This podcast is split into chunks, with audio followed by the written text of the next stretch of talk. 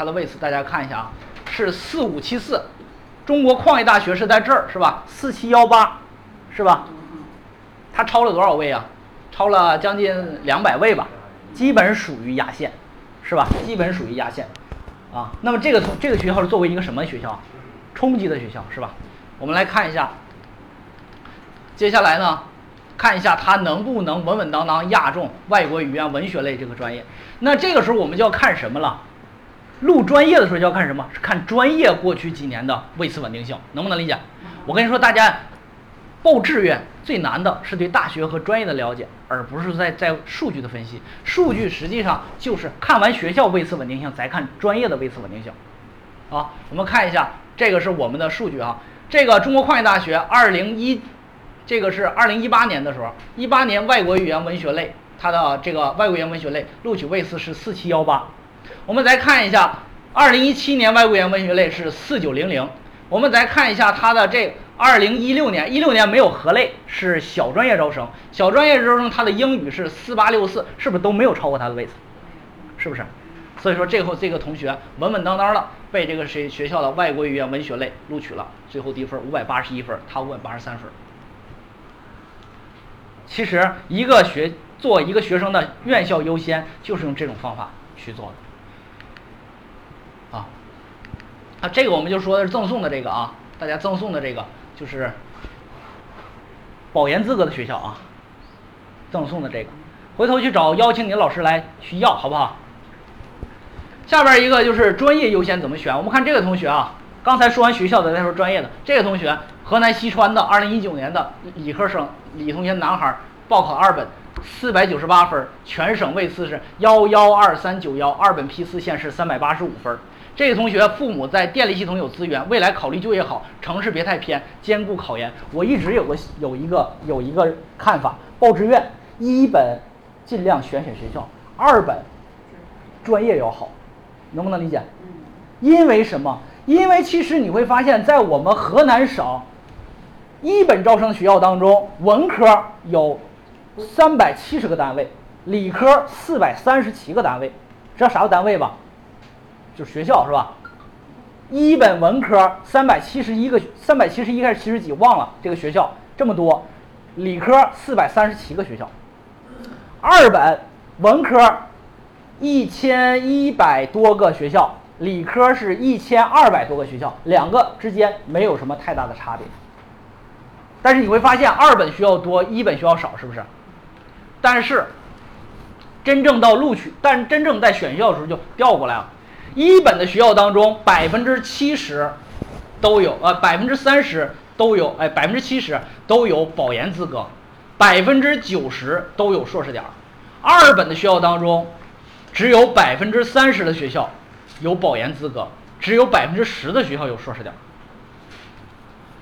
这就很麻烦。所以说二本的学校是不是层次比较低呀？所以说二本的学校都不涉及到一些你选择一些很好的学校了。那么二本里面应该选什么呀？重点选一项专业，因为在二本里边有一些学校它的专业就业是不是比一本学校还要好？是不是？比如说我们经常说有的同学想学高铁是吧？高铁，那么像西南交通大学、北京交通大学都在一本，但二本有没有呢？也有，对吧？比如说像石家庄铁道大学的四方学院，它的轨道交通就很受认可。石家庄铁道铁铁道铁道大学的四方学院，对吧？还有像什么呢？还有像即将改了名的，已经改了名的，叫做南京传媒学院，原来的中国传媒大学南广学院，它的新闻网络新媒体等等这些，是不是在艺术里边特别受认可？对不对？还有原来复旦大学的这个这个艺术传媒学院，现在叫做上海视觉艺术学院。这个学校呢，在松江大学城，是不是也是非常好的一个学校？其实，在二本里面现在好多学校，比如说呢，呃，我给大家举个例子啊，你选想在二本里面选择好学校了，你就选，比如说哪个学校，它在二本又有招生，一本它又有招生。比如说有个学校，北京理工大学珠海学院，你发现了没有？这个是二本招生学校吧？去年已经在一本招生了吗？是不是？还有，两年以前有有两个学校，一个叫浙大浙江大学宁波理工学院和浙江大学城市学院，是不是现在都已经在一本招生？而且今年成功的从民办改制为公办，是不是？所以说，那么下一个从民办改制公办的学校会是什么样的学校呢？这是不是都值得大家思考思考？是不是？如果你现在还想不到这些的话，去跟你的报考老师联系，让他给你推荐推荐。啊，我一直认为，在在你高考升学的过程当中，除了你的班主任，你的报考老师应该是你的标配。因为在升学过程当中问题太多了，就一个小小的体检就能把你难住，都不知道自己该选什么专业了。好，我们来看一下这个同学怎么选啊？这个需求澄清，这个家长和同学想让孩子进入到电力系统，是不是？想让孩子到电力系统工作，家里边都有电力系统资源。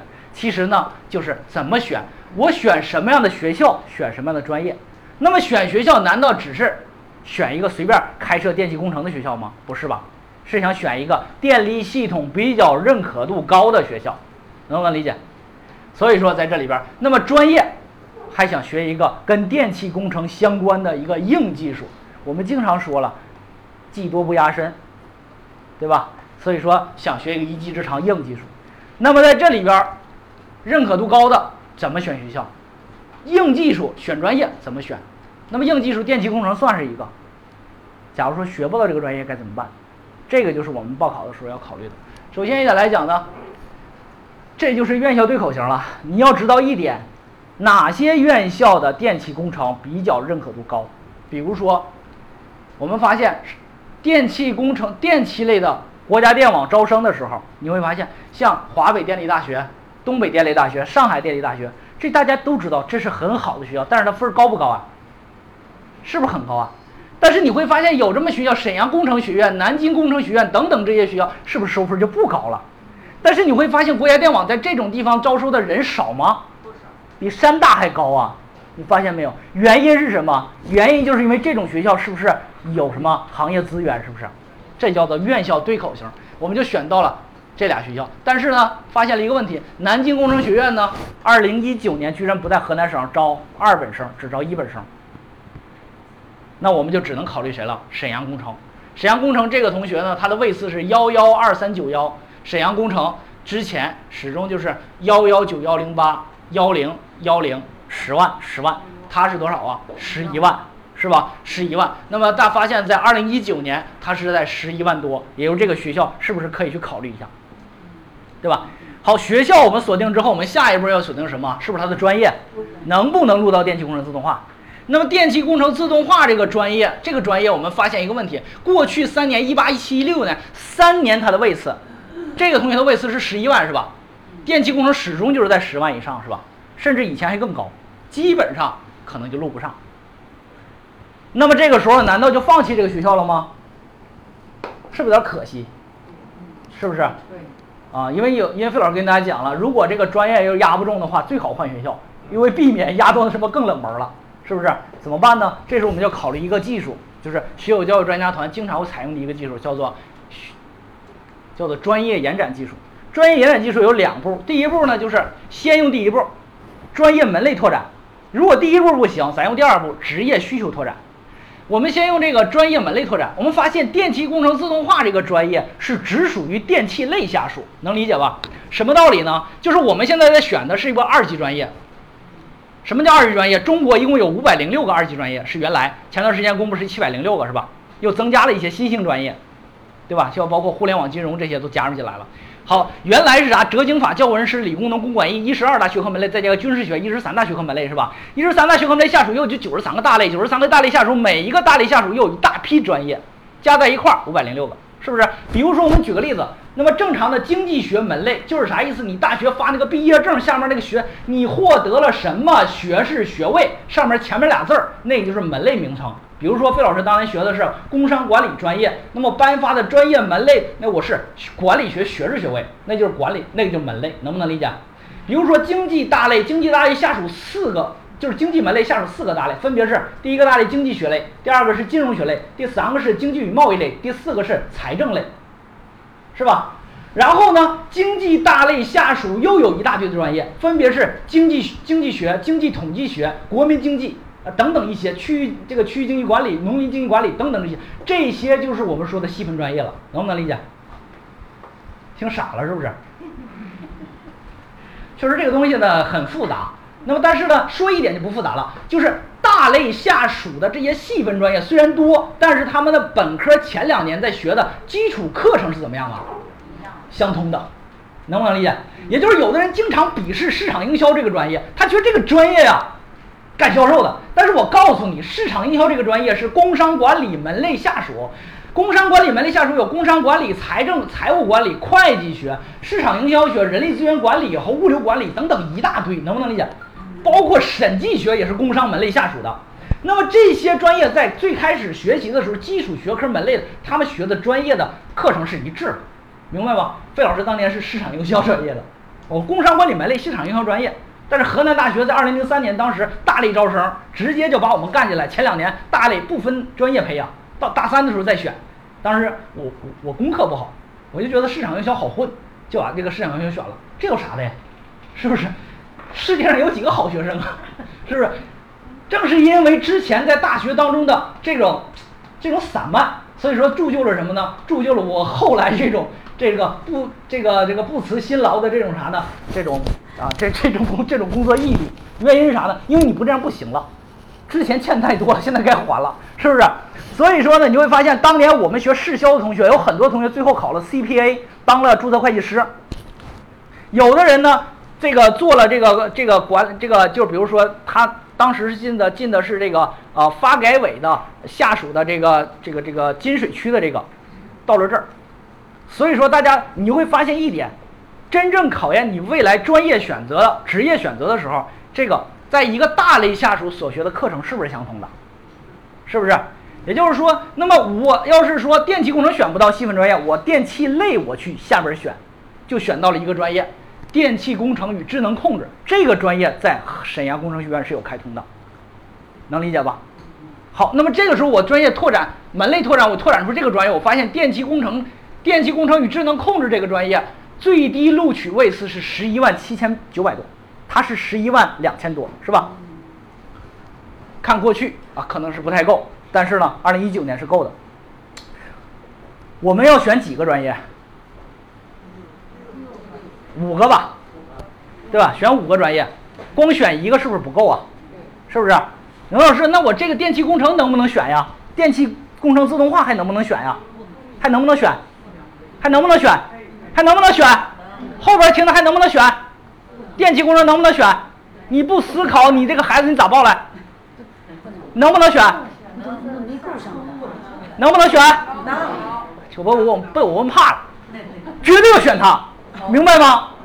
为啥？待会儿我给大家讲，待会儿我给大家讲。好，那么第二个我就选中这个电气工程你就能控制了。那么再有我还有三个专业要填，是不是？还有三个专业要填。这个时候再怎么填了，能胡填了吗？报志愿从来没有浪费志愿的事儿啊！大家注意了，千万不要有那种，哎呀随便填填嘛。经常会有这种，有的人连志愿表都填不满。你说你这不玩了吗？你就这么一次机会，你还不填满？是不是？有人说那我没啥填的，那是你不会填。对不对？你要知道一点，那给到你都是机会啊，能不能理解？这里边一定是存在着机会的，所以说一定要把它填满。填满怎么填？接下来剩三个专业该怎么选？好，我们要进行职业拓展。职业拓展怎么拓展？我们发现了，二零一八年国家电网华北地区，国家电网华北地区在招聘人的时候，可报专业前三项分别是电工类、通信类和计算机类，出来了没有？也就是说，你不光学电气工程，你学这些也能进国家电网。能不能理解？所以说，在我们我们这有学电气的没有？大家知道电气是强电，还有一种叫弱电，是不是？弱电就是电子、照明、光源这些是吧？好，那么电子通信、计算机有了，电子通信、计算机一看好，位次够不够？是不是都差不多？差不多够，是不是？好，那么我们这个专业基本就选出来了。最后我们发现呢，这个同学被录取到沈阳工程学院电气工程智能与控制专业。就是我们说的第二个专业上面，第一个专业没够上，第一个专业差一点，五百零六分，他只有四百九十八分，压中了四百九十五，压了三分上去的。我第一个给他报电气工程了，为什么能报？因为这个学校它有级差，虽然有级差，但是呢，级差分数不是特别高，是吧？好，那我就考虑了，那我的整体梯度如果够得上那么两分的级差的话，那我就可以报了。如果这个学校既干脆级差都没有，它的录取规则叫做分数优先的话，你是不是更敢报了？对不对？万一冲进去了呢？明白吧？所以说，在费老师里从来没有浪费志愿的事儿，明白吧？对吧？分数优先在专业排档过程当中，那个其实就是专业排档当中的什么平行志愿，明白吧？平行志愿是不是第一个不行够第二个，第二个不行够第三个，第三个不行够第四个，是不是？就这个道理啊。这家长听得特别仔细，听明白了吗？好像懂了，这就行，对吧？今天灌的挺厉害啊。好，最后这个同学被电气工程智智能控制哈，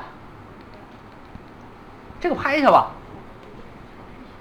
啊，一本文科一本三百四十四个学校，理科一本五百一十四学校，我记错了啊。